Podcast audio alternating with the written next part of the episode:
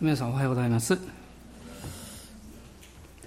えー、信仰の追憶ということであのダビデや、まあ、ヤコブのことを見てきたんですけども、えー、今日は、え、別の人物のことを振り返っていきたいと思います、えー、吉脇の14章、えー、吉脇の14章の6節から15節のところを、え、まず最初に読みましょう。吉脇の14章です。6節から15節です。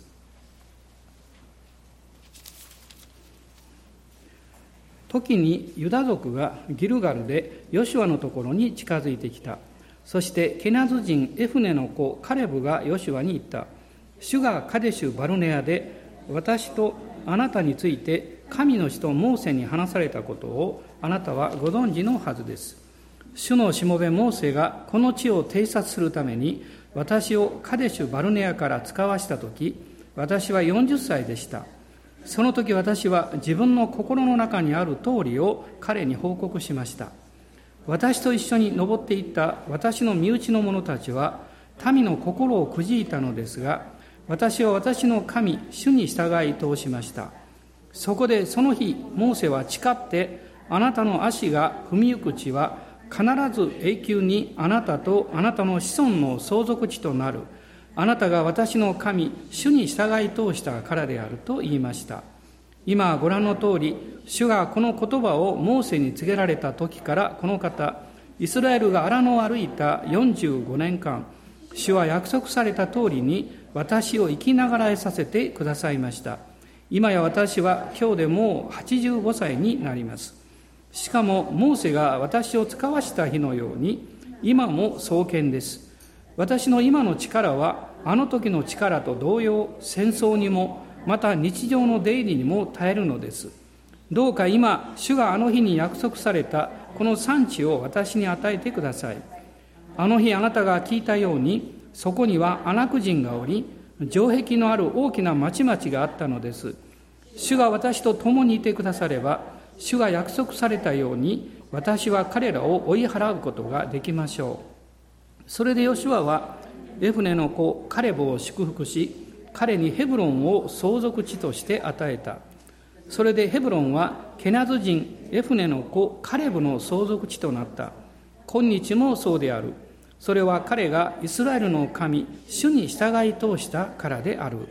ヘブロンの名は以前はキルヤテアルバであった。アルバというのはアナク人の中の最も偉大な人物であった。そしてその地に戦争は病んだ。の聖書を見ていく中で、えー、トップリーダーではなくって、まあ、ナンバー2というか、まあ、その立場で素晴らしい活躍をした信仰の器たちというのがいるんですね、まあ、その一人がこのカレブという人物ではないかなと思います。でカレブという名前は犬という名前なんだ意味なんだそうですね。で彼はケナズ人エフネの子というふうに言われています、まあ、彼が登場するのはあの出エジプトの後カデシュ・バルネアからモーセがですね12名の石膏をカナンの地に派遣した。でその時十二部族のそれぞれの、まあ、リーダーたち、まあ、いわゆる族長たちがですねえそこに派遣されていったわけです。その一人、えユダ族を代表したのが、このカレブという人物だったんですね。そして、ヨシュアは、後にリーダーになったヨシュアは、エフライム族のあの出身の族長だったんです。まあ、エフライムというのはマナセと一緒にですね、これはあのエジプトで生まれたこのヨハネの、あ、ごめんなさい、ヨセフの息子たちですね、二つの部族になりました。そして12人が石膏に行ってそのうちの10人がですねあんなとこ行ったら大変だと。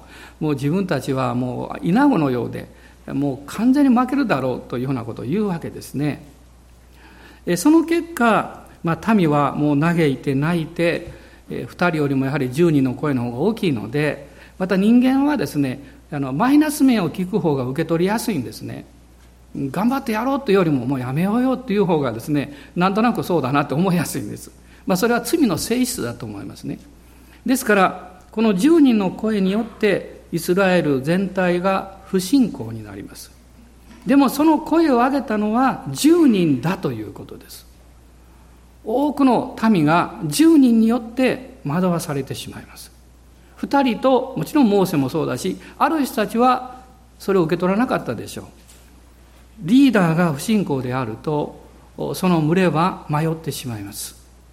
ですから皆さんもあのリーダーのために祈っていただきたいんですね。何よりもしっかり主を見上げて主の声を聞いて従えるように祈っていただきたいといつも思うんです。でこのカレブが40年近い荒野の生活というものを強いられていくわけです。その間にエジプトから出てきた人たちはみんな死んでしまいます。このヨシュアとカレブそして約束の地に入る直前までのこのモーセですね。彼らはずっと一緒に行くんですけどでもその中でヨシュアとカレブという人は、まあ、モーセも含めてですが不信仰な声の被害者になった人たちです。そこに巻き込まれてしまった。でも幸いなことに彼らは環境的には巻き込まれたんですが彼らの心と信仰は決して巻き込まれることはなかったんです。これは大切だと思います。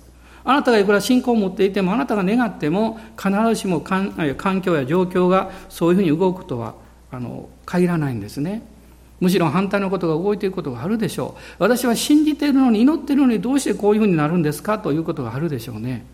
でもあなたの信仰あなたの心までも巻き込まれたらダメなんです。彼らは巻き込まれなかった。だから、まあ、民数記をずっと読んでいってもそうですけどヨシュアとカレブがいろんなこの不平を言う人々の中に入って一緒に不信仰になったということは一切出てこないんですね。彼らはリーダーですからもしそういうふうにすればすぐ名前が上がるはずなんですね。つまり彼らは不信仰の声を聞けば聞くほどきっと悲しんでいたと思います。決してですね私たちの声を聞き従わないからこんなふうになったんだとかそういうふうには思わなかったでしょう。むしろ彼らは祈っていたんではないかなと思います。ですからヨシュアは常にモーセと共にありました。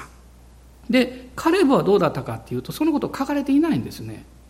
おそらくモーセと共にあって神様の前にいろんなことを見聞き直接したヨシュアと彼は交流を続けていたと思います。そしてこの約40年が終わってモーセが天に召されヨシュアがリーダーになってイスラエルの民がカナンの地に入っていくわけです。でも待ち受けていたのは戦争です。約6年の間に彼らは31の王様をと戦わなきゃいけませんでした。もしですね、え6年ですからね単純に計算してこの31人の王と戦うということはですね数ヶ月に1回戦争していることになります。まさにこれは約束の地を勝ち取るための歩みと言えるんですね。皆さんが神様に導かれて歩む時にその約束された地が大きければ大きいほどその進むべき目的というものが主に用いられる大きな計画があればあるほど敵はあなたがそうたやすくそこに入れないようにします。戦いはずっと続くんじゃないんです。ある期間続くんですね。それが1年なのか5年なのか10年なのかその内容は違うかも分かりません。しかしその戦いの中で私たちはもう毎月ほど例の戦いを経験します。しかし彼らは決してその中で生みつかれることはなかったんです。まあ霊的な戦いの中で経験皆さんもなさっていると思いますけれども一番の敵は疲れです。もう疲れてくる。もうやめてよって言いたくなる。またなの？とですね。そういうことが次から次とやってくるわけです。ね。でもその時にこそ私たちは助け主でいらっしゃる精霊様の恵みを経験します。弱い時にこそ私は強いのですとパウロは言ったんですけどつまりそれは私はえ弱くはない強くなろうと言ったんじゃないんですね。弱いことを認めたということです。力が必要であるということをこの認めたということですね。その時に精霊が彼に力をくださったんです。私の歩みというのはまさにそういうこの連続であると思うんです。えそしてえ戦争が終わりまして十二部族へのこの土地分割というのが始まっていきます。この約束の地をこう各部族に何を与えるかと分けていくわけです。まあ、現実にはヨセフ族が2つの部族になったので13になるんですけどでもレビ族だけは領地を持たなかった。町とそして他の部族の10分の1を受けるというそういう約束がなされたんですね。でその中である日ですねこのユダ族のリーダーであったカレブがヨシュアのところにやってくるわけです。ヨシュアよりもカレブの方が若かったんですね。5歳か6歳ぐらい若かったというふうに言われています。私たちのなんか印象ではねヨシュアの方が若いようなイメージが強いんですけど実際は逆なんです。でこのカレブという人はヨシュアのように全体のリーダーにはならなかったんですね。でも彼は有志でありそして40年の荒野をそして、えー、合わせると約45年間戦いも含めて通ってきた大勇者であった。その彼がヨシュアのところにやってきて言ったわけです。あの45年前に神様が主がモーセを通しておっしゃったことをあなたは覚えているでしょうと言いました。これ面白いですね。神の約束を信じている信仰の人は同じように主の約束を信じている信仰の人と話ができるんです。そうでないと通じないです。でカレブがですねヨシュアさんあの45年前に主がおっしゃったことを覚えてるでしょうと言われてヨシュアがそんなこと覚えとらんって言ったらですね これ会話にならないんですね。単なる会話じゃなくって信仰が通じないんです。皆さんクリスチャン生活の歩みの中のダイナミックさはですね環境や状況が違いがあっても年齢やいろんな国のナショナリティが違ってもイエス様とその主の御言葉の真実について話すときに通ずるということなんです。ね、何か分かるんです。ああ、そうだねって思うんです。ここに素晴らしさがあるんです。つまり信仰の霊に支配されていないと、あなたは途端にコミュニケーションが霊的にできなくなるんです。で霊的なコミュニケーションができないことが根本にあってもその人は気づかないと現実の何かのこれはミスコミュニケーションだと考えてしまうんです。あの例えばあの私はもう最近ですね名前がなかなか思い出せなくってねさっき大変な失敗しましたけどごめんね。全然覚えてないの。その、えー、話をするに顔を浮かぶんだけど名前がこうなかなかうなずいてる人みんなそうなんですね。結構たくさんいますけど。ね。でするとですねああのあれあの人とかこういう言い方しますね。で近ければ近いほどそうなるんです。関係が。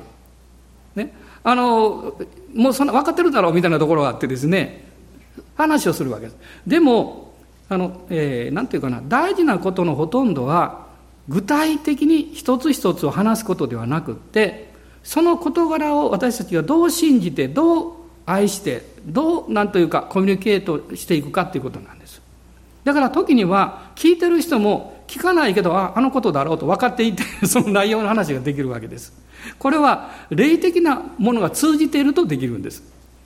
そうでないとですね、一つ一つ細かく説明し、説明すればするほど、和解が分からなくなってですね、余計混乱してくるんですね。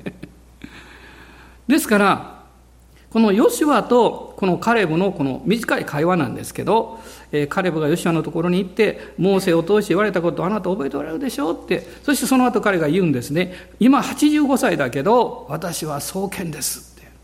あの約束の地を私にくださいと言うんです。すぐにヨシュアに通ずるんですね。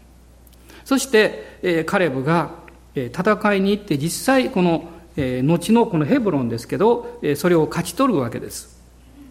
で、ヘブロンというのは、やがてですね、ダビデが7年半王として油注ぎを受けて、そこで王の働きをした場所です。神様は、このヘブロンという地をそういうふうに霊的にも準備なさっています。その信仰のヘブロについての最初のこの信仰の、まあ、出発点のような人物がこのカレブなんですね。カレブは勇敢ですよ。そしてカレブは神様がおっしゃったことを決して忘れなかったんですよ。カレブの信仰というのをこう考えていったときに、まず私たちはですね、この人は神の言葉を第一にする信仰の人であったということがわかるんですね。信仰の人というのは、その人生の中で神を常に第一にする人です。神様を信頼することを常に自分の前に持っていく人です。あの、石膏の時の様子を見てみたいと思いますが、民数記の13章に出てきます。民数記の13章ですが、その中で、えー、13章の30節これは、えー、カレブが言った言葉がここに記されているんです。えー、ご一緒にお見ください。その時カレブがモーセの前で民を沈めていった。私たちはぜひとも登っていってそこを占領しよう。必ずそれができるから。十人の石膏はもうあんなとこ行って大変だってもうやめましょうって言ったんですけどその時彼は私たちはぜひとも登っていってそこを占領しよう。それだけじゃなくて必ずそれができるからと言いました。そしてそれから45年経って彼はヨシュアにこう言っています。ヨシュア記の14章の7節に書かれてありました。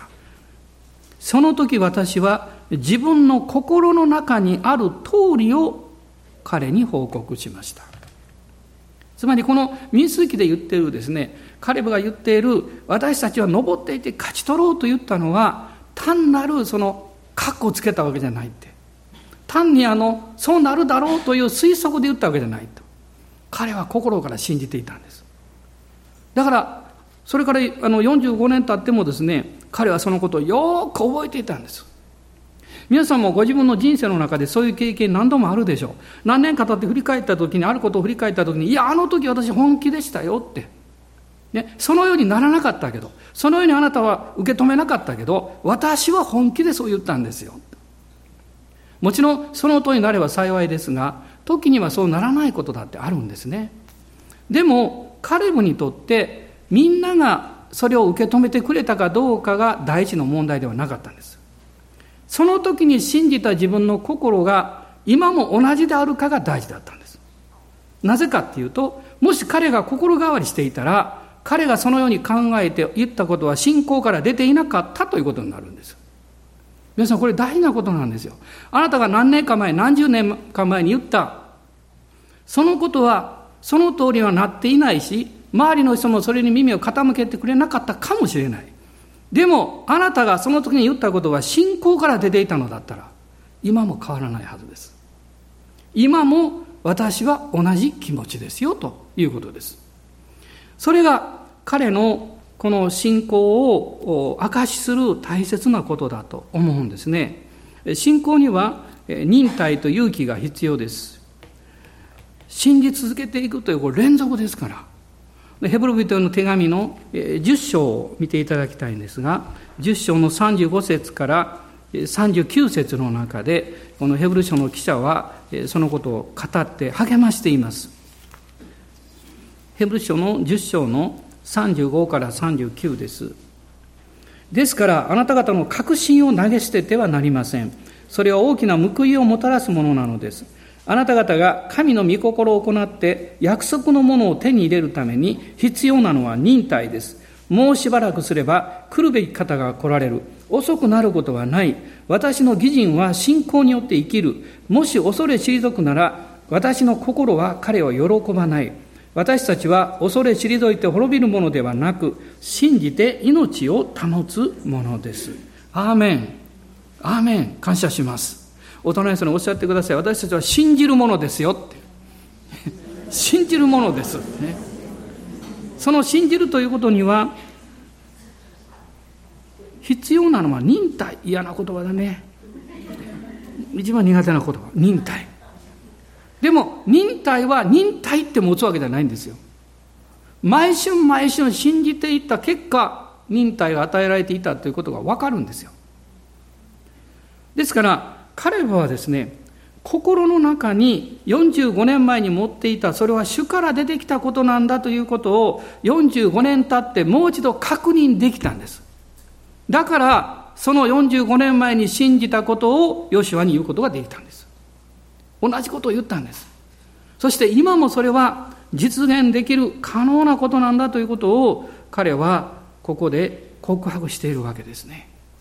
私たちには励ましがいつも必要です。コリント書の中でパウロは言っています。失望することなく、それは失望するからです。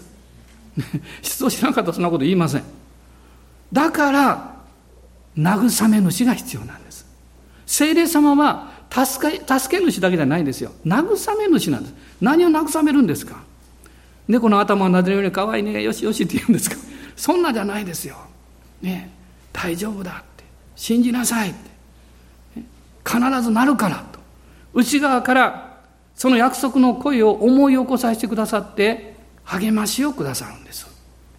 私たちは30年設立をですね、迎えようとしていますけど、本当に神様と皆さんに感謝しています。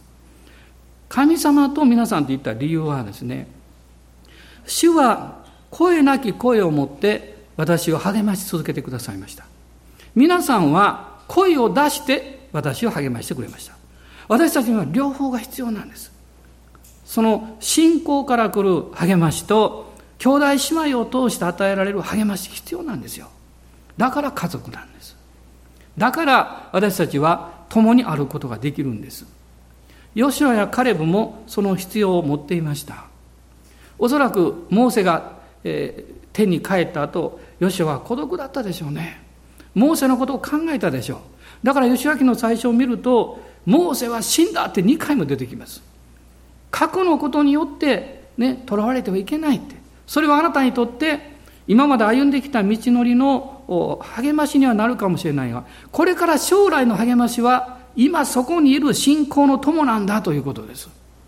私は勝手に推測してるんですけど、カレブはずっとヨシュアのそばにいて支えることのできた器だったと思います。もしそういう人がいなかったら、リーダーは立っていくことができないんですよ。カレブは信仰の器であり、また同時に神様の約束を信頼し続けて、そしてこの歩いた人物です。まあ、彼は神からの約束をヨシュアに思い起こさせているんですが、彼が語ってるその言葉というのは同時に自分自身が信じてきたことを自分に思い起こさせているプロセスでもあるんですね。主がおっしゃいました。私はあなたのためにその資料を用意している。私はそれを信じ続けてきました。34年間。そして今の問題はその資料の約束はどのぐらいの大きさなのかという問題です。時にはもうこれぐらいかなと思うことがあります。でも最近ね、この30周年が近づいてくるともう一回ファイトが湧いてきました。いや、そうじゃない。神様が約束してくださった修行は今私たちが受け取ったそんなちっぽけなものじゃないもっと大きなものだ。皆さんどうでしょうか？もっと大きなものだって。大きなものであるということは私たちが偉大になり大きな働きをするということではないんです。そうなるかならないかあんまり関係ないんです。そうではなくってもっと大きく信じるものに変えられていくべきだということなんです。私たちが自分たちのものでなくっても他の働きを祝福できるでしょう。他の教会や他のミニストリーが大きな成果を持つことができるように協力できるでしょう。それも私たちのこの器の実は働きなんですね。神様はそういうふうにして今私たちは感謝なことに具体的に、ね、日本だけじゃなくって海外まで、ね、アフリカまで 今青くんもアフリカにいますけどねこの間電話で話しましたスカイプでね元気でした。もう本当に一緒に励まされて彼は成長してます。あご両親おめでとうございます。よかったね。今今中継が行ってると思いますけど。ね。もう本当に私たちはもう世界中ですね主の家族はたくさんいるんですけどその家族が共に神様の真実の約束を共有して信仰を持って前進できれば素晴らしいじゃないですか。私は一りぼっちだっていう人は誰もいません。あなたは大切な存在です。あなたは愛されています。あなたが壁を作れば一人ぼっちになります。そしてあなたが壁を取り外せば、ああ、そこに兄弟姉妹がいたってわかります。カレブは神の約束を信じ、そして神様が祝福してくださるということを具体的に実行した人ですね。ヨシュアの祝福を受けてヘブロンを取りに行きました。彼の経験と立場からすれば、吉羽さん行ってきますと言っても誰も反対しません。あなたは45年間共に歩いてきた勇者ですって。誰も反対する人なんかいない。あなたには実績がある。またそのその力もある。でも、ヨシュアに、えー、ごめんなさい、カレブに必要なことが一つありました。リーダーから祝福を受けることです。霊の祝福なくして、それを勝ち取っても勝ち取っただけに終わってしまいます。霊の祝福はそれ以上のものをもたらします。彼がヘブロンに行った時、そこにはかつて恐れたアナク人のこのトップがいる場所でした。そして彼は勝利します。この御言葉を読むと、14章の最後ですね、こう書かれていますね。彼がヘブロンを勝ち取った時に、それで戦争は終わったと書いてます。ヨシュアはリーダーだったんです。ヨシュアが戦争を終わらせたんじゃないんです。戦争を終わらせたのはカレブだったんです。カレブが終わりの宣言したわけじゃありません。でも、ヘブロンを勝ち取った時に、敵の一番力のある砦を打ち砕いた。そして戦争は終わったんです。これは霊の祝福なんです。彼が約束されたものを受け取っただけではなくって、神様の勝利と力を表したんです。パウロはこう言いました。信じる者に働く神の力がいかに偉大であるかをあなた方が知ることができますように。アーメン、感謝します。彼はイスラエルのリーダーにはなりませんでした。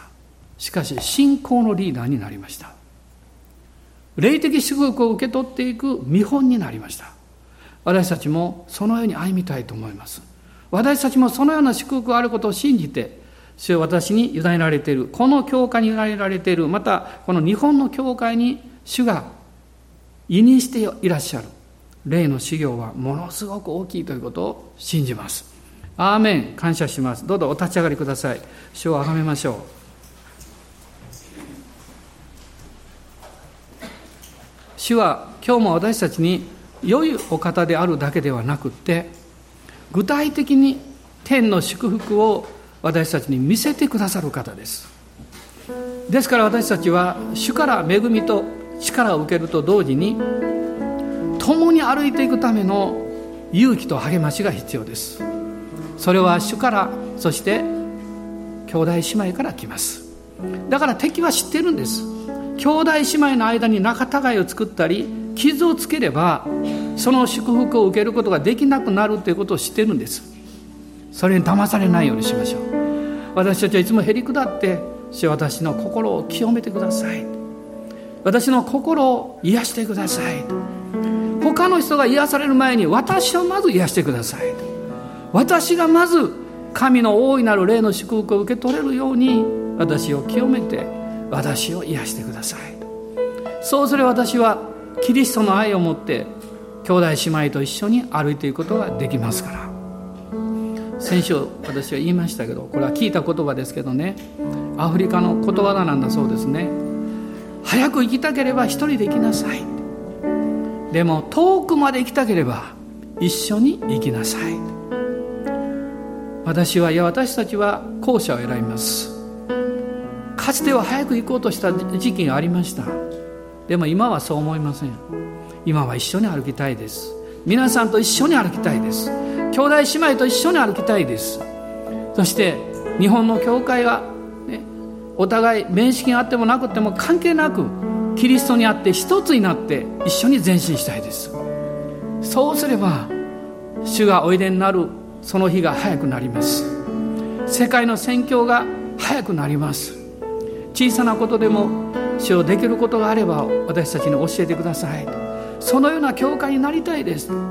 この30年の時が大きく私たちが翼を広げる時になりたいです。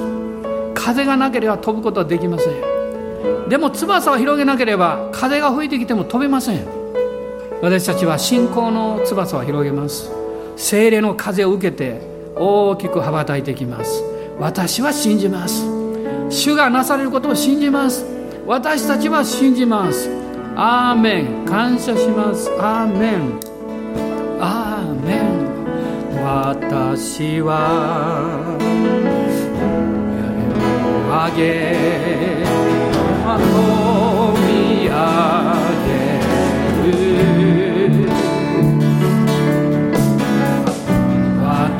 見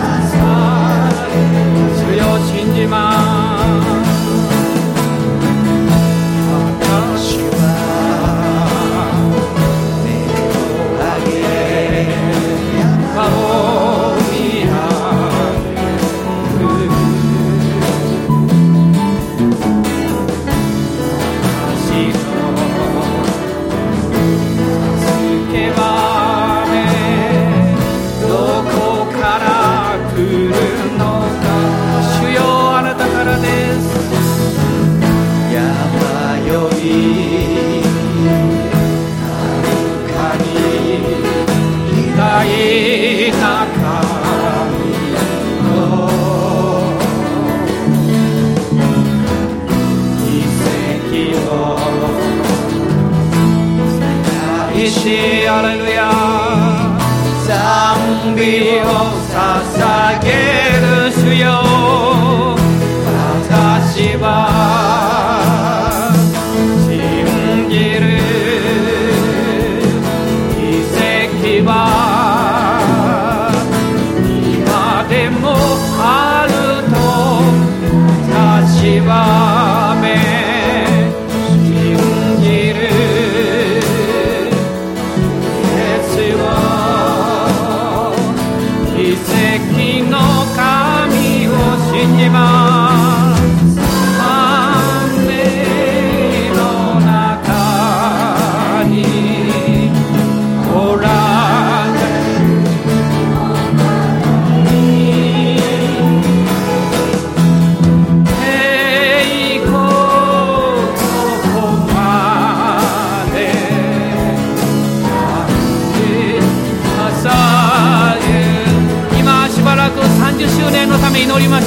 楽の中で祈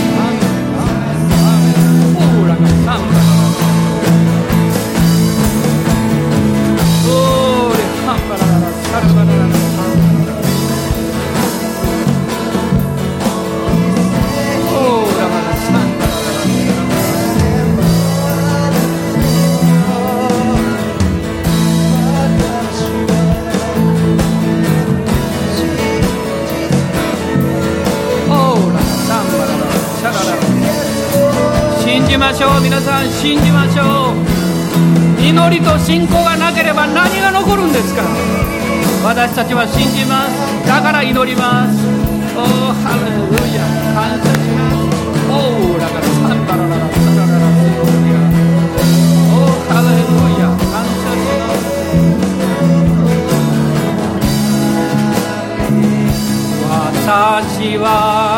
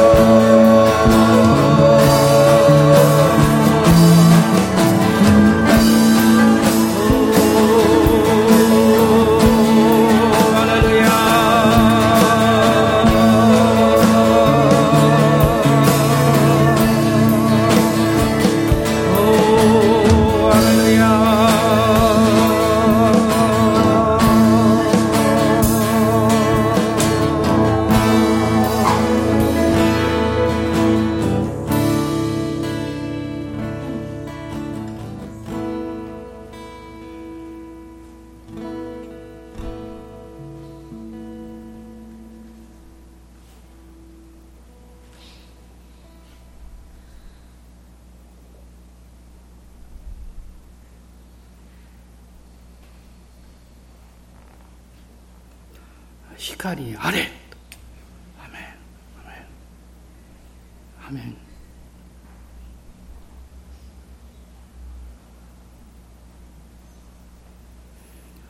私たちの主イエス・キリストの恵み父なる神のご愛精霊の親しき御交わりが私たち一同と共に RCI すべての兄弟姉妹の上にまた全日本の愛する主にある諸教会の上に全世界の神の家族の上にあなたのアウラ注ぎと豊かな祝福がこの新しい週一人一人の上に豊かにありますように。アーメン。